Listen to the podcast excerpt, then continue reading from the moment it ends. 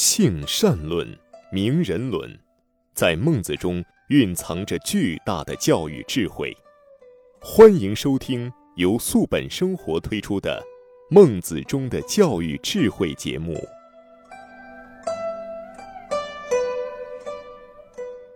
听众朋友，大家好，欢迎您来到中华文化大讲堂之《孟子中的教育智慧》节目，我是主持人雅青。在这次节目时间里呢，让我们继续有请主讲嘉宾王子超老师。王老师你好，欢迎您。雅青老师好，听众朋友好。今天呢，我们接着来学习孟子《梁惠王章句上》的内容。上一集的内容呢，我们讲到了孟子和齐宣王的对话，呃，讲到了王笑而不言这里。嗯。是，那今天呢，我们接着往下来学习，听众朋友，那为了让大家从内容上呢更能接得上，那我就把上一节内容我们学到的，呃，最后几段再通读一下：权然后知轻重，夺然后知长短，物皆然，心为甚。王请夺之，义王兴甲兵，威势臣，构怨于诸侯，然后快于心语。王曰：“否，吾何快于事？将以求无所大欲也。”曰：“王之所大欲，可得闻于？”王笑而不言。今天我们接着学习新的内容。曰：味肥甘不足于口鱼，清暖不足于体鱼，意味彩色不足视于目鱼，声音不足听于耳鱼，骈璧不足使令于前鱼。王之诸臣皆足以攻之，而王岂为是哉？曰：否，吾不为是也。曰：然则王之所大欲，可知矣。欲辟土地，朝秦楚，立中国，而辅四夷也。以若所为，求若所欲，由缘木而求鱼也。王曰：若是，其甚于？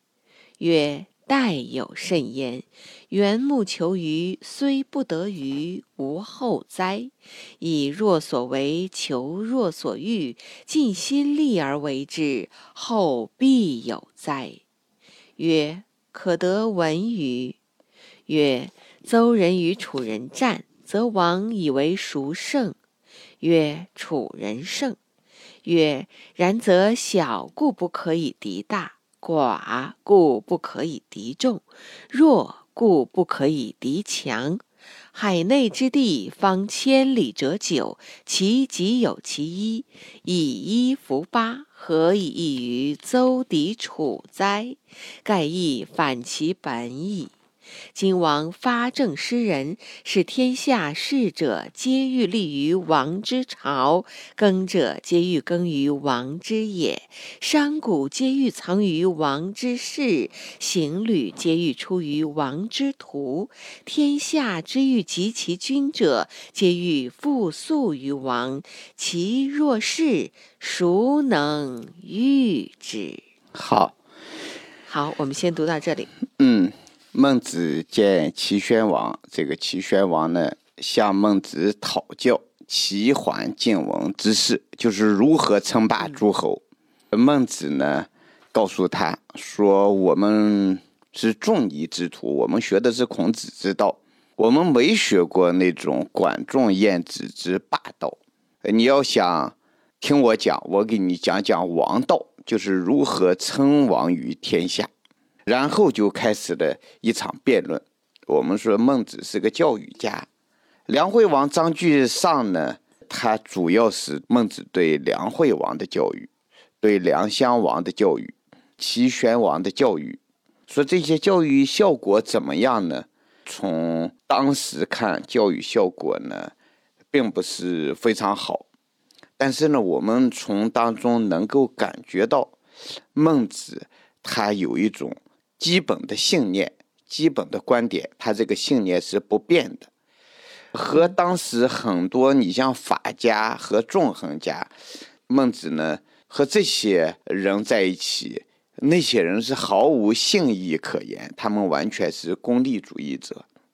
所以教育家和企业家他不一样，企业家呢，他就是以追逐物质利益的增长为他的主要目标，而教育家呢，是为了提升一个人的道德理性为他的目标。当然，对政治家进行教育，就是为了让天下老百姓，呃，能够过上更好的日子。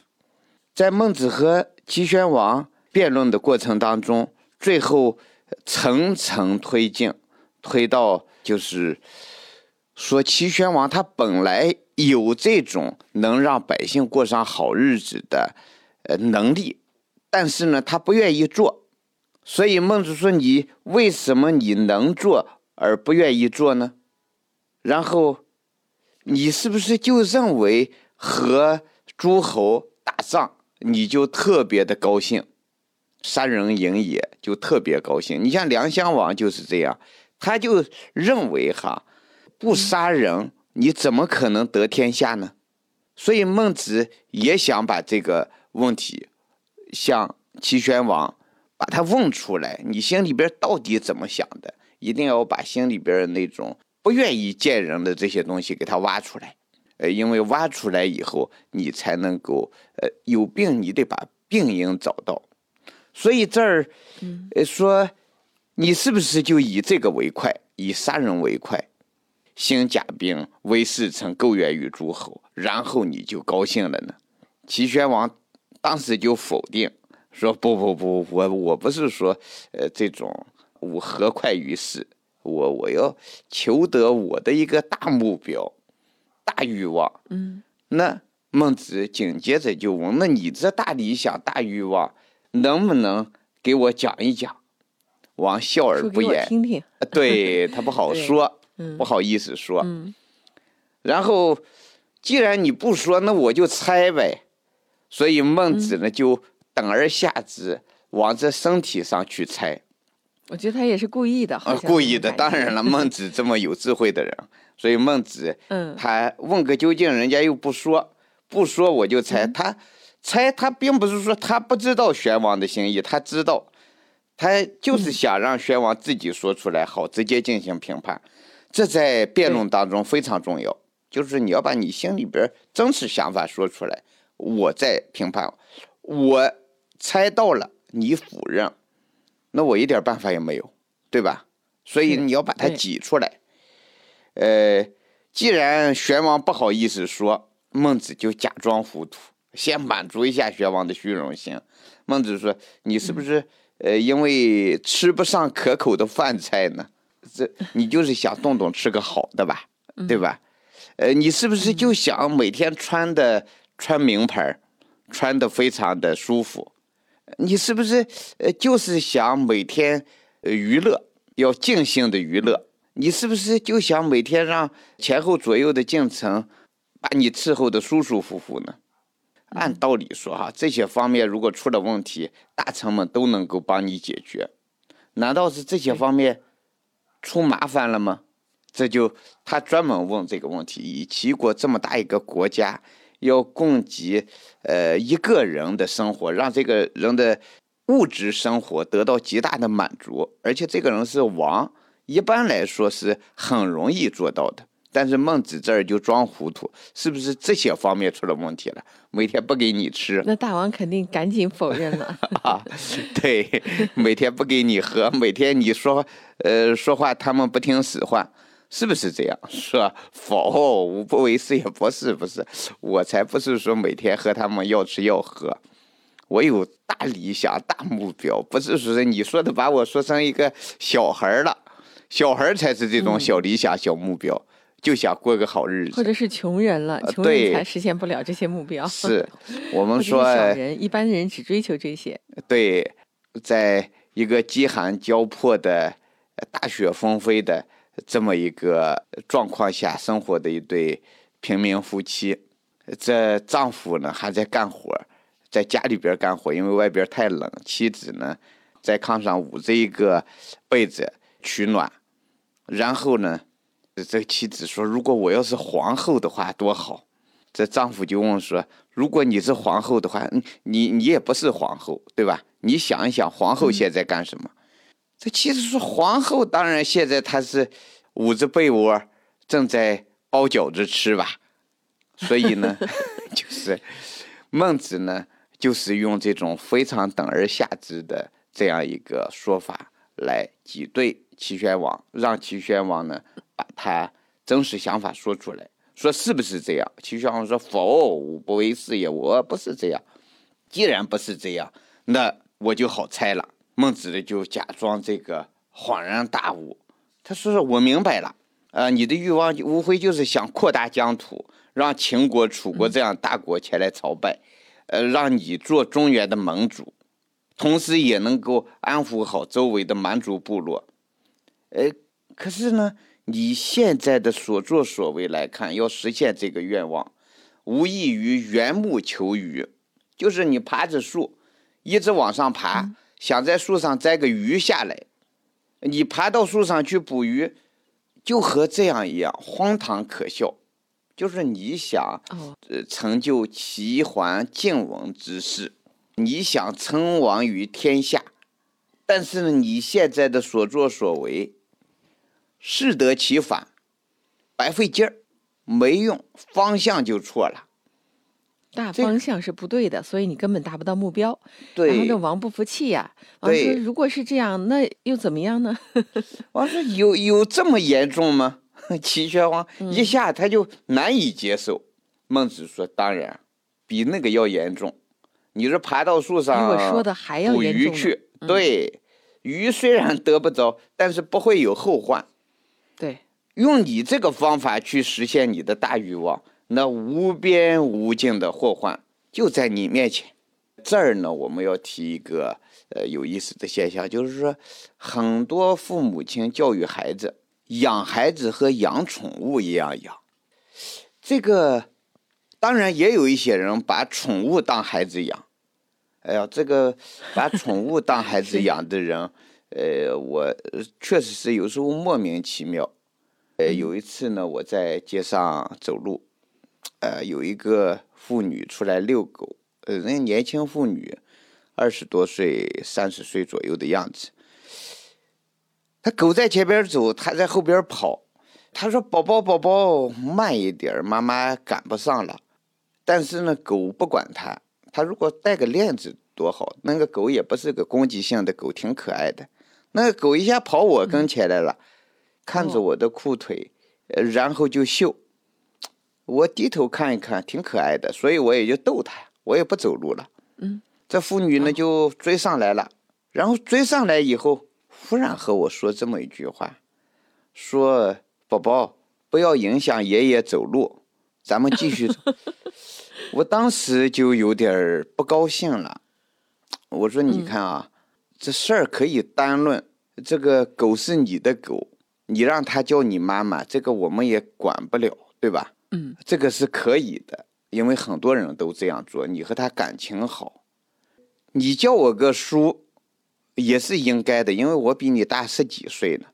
见了面，你叫我个叔叔，我也能承受。但是呢，你让狗叫我爷爷，这我就受不了。他就有点不好意思，他带上狗走了，他自己也觉得他有点冒失。你把 宠物当孩子养。这个不会有什么，就是看起来荒唐，但是呢，它不会有什么大麻烦。但是把孩子当宠物养，每天给吃给喝，病了给看病，让他快快乐乐、健健康康的生活，就仅仅放在这个层次上，把孩子当宠物养，他就会出大麻烦。所以我们说养孩子和养宠物不一样。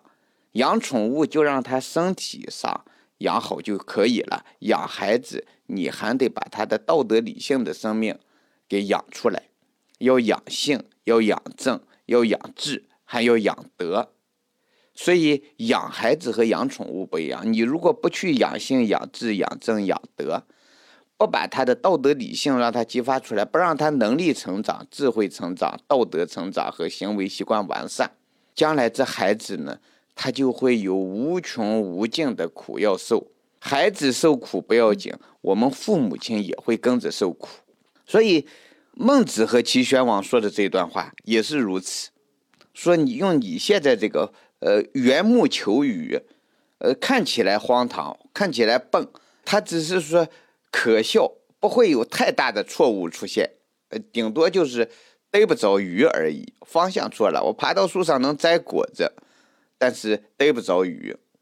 可是呢，用他这个方法去治国，就会有无穷无尽的祸患。所以呢，齐宣王当然他知道孟子指的是什么样子的祸患。孟子就接着问齐宣王说：“你觉得我我们周国人和楚国开战，呃，谁会取得胜利呢？周国呢是相当于一个小县城这么大的一个国家，比较一个小，对嗯实力也比较弱。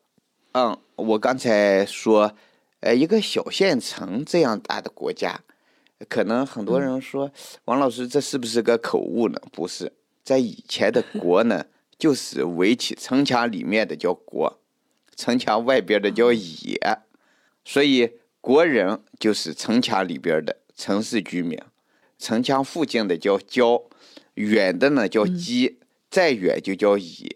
以前说的国呢，就是在城墙里头的人，围起来就算一个国。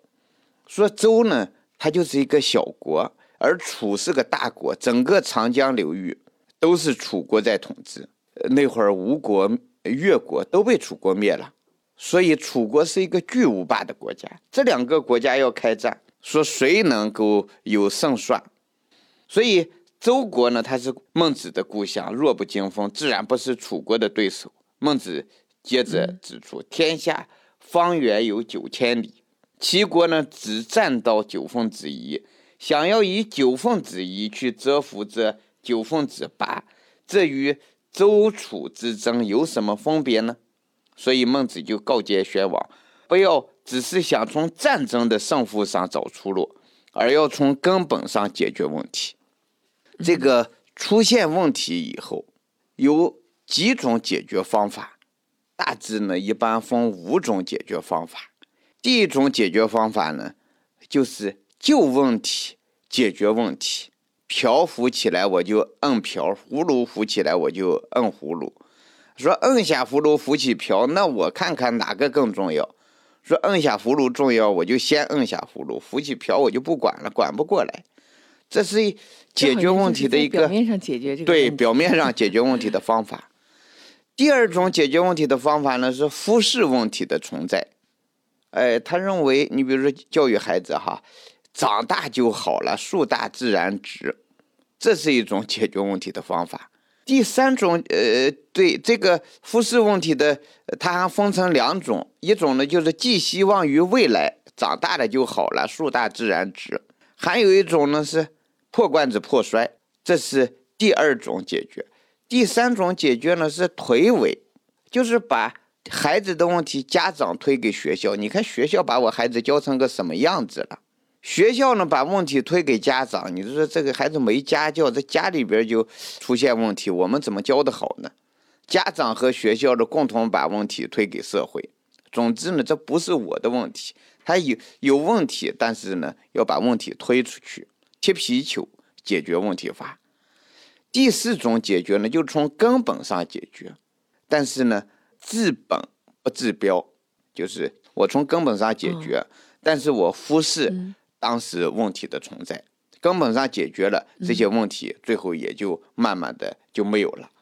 第五种是标本兼治，这个标本兼治是一种非常理想的解决方法，但是呢，我们不提倡，因为什么呢？标本兼治很难做得到，人往往会陷入到治标不治本当中，所以呢，治本不治标，这是解决问题的最佳方案。孟子这儿呢，他提出来的就是你要靠打仗把人家打服，就和梁襄王一样，靠杀人取得天下。所以我不杀，谁给我天下呢？他还反问，这种呢，就是在标上边做文章，你得从根本上做文章。所以孟子呢，这儿就说到了要从根本上解决问题。所谓的根本问题，就是实行孟子倡导的仁政。就是内部要团结，你要让老百姓真正把日子过好。君主实行仁政的结果，天下的从政者都想来你的朝堂上做官，农夫呢都想到你的国土上种地，做买卖的都想在你的市场上摆摊儿，这是任何人都阻挡不了的。所以孟子所讲的是最终目标，没有具体步骤。所以齐宣王很客气的，呃，就说了，说我头脑有点混乱。哦，王老师，这一下我还没有读。我，读一下啊，对对对，王老师，您刚才讲到了这一段话的，就是翻译出来的意思，也就是说呢，孟子给了齐宣王一个可以说是治本的一个方法，是不是？也可以说是标本兼治的方法。是。嗯，也就是说，您作为王来呃施政于民，就施政于民用什么呢？用人术。今王发政施仁，使天下士者皆欲立于王之朝，耕者皆欲耕于王之野，商贾皆欲藏于王之室，行旅皆欲出于王之途。天下之欲及其君者，皆欲复速于王。其若是，孰能御之？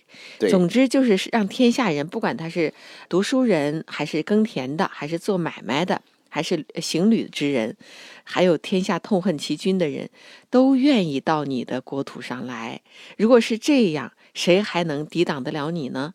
是这样，也就是你自然而然你就成就了王道了，是这个意思，是吧？是对孟子这种说法哈，历代都对他进行过探讨。要说是在战国那种时代，你要推广你这种仁政思想。从政治的高度，从全心全意为人民服务的高度，你和对方去打仗，这到底行还是不行？有没有实际效果？这是一种理想状态，还是说真能够把它在现实当中体现出来？说这行不行呢？毛泽东主席就在这方面做到了，他就是先把政治放在第一位。他认为战争是政治的继续，你不把老百姓的利益照顾好，你就去打仗去，那无异于让老百姓去送死。所以呢，他提出了人民战争，提出了全心全意为人民服务。所以呢，就改变了老百姓对军队的看法。解放军、红军、八路军这些部队走到哪儿，老百姓都欢迎。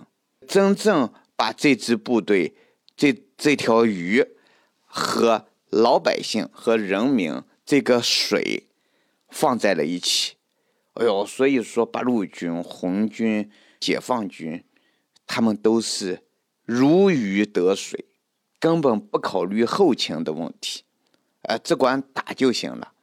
所以孟子的这个说法，在我们新中国建立的。这个过程当中，得到了真正的应验。我们呢，因为今天时间的关系，就先讲到这儿，好吧？好的，好，那我们这一期《中华文化大讲堂之孟子中的教育智慧》，由于时间关系，今天先解读到这里。谢谢王老师的讲解。好，谢谢阿金老师，谢谢听众朋友。听众朋友，我们下期节目继续来学习孟子。好，我们下期节目再会。再会。感谢您收听本期的《孟子中的教育智慧》节目。如果您喜欢我们的节目，可以在微信上搜索关注公众号“素本健康”，输入“孟子”，添加我们的官方微信，这样呢就可以加入我们的听友群，和我们共同交流孟子的教育智慧了。再一次感谢您的收听，下一次节目再会。